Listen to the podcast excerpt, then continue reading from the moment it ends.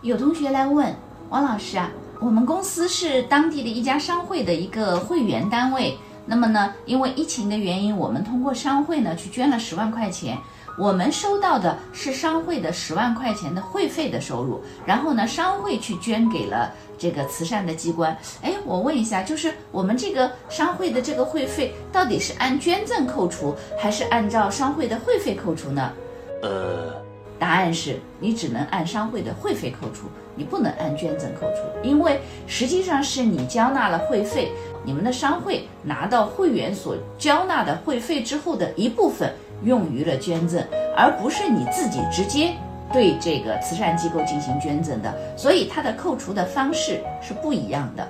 你明白？听为情所碎，让你不缴冤枉税。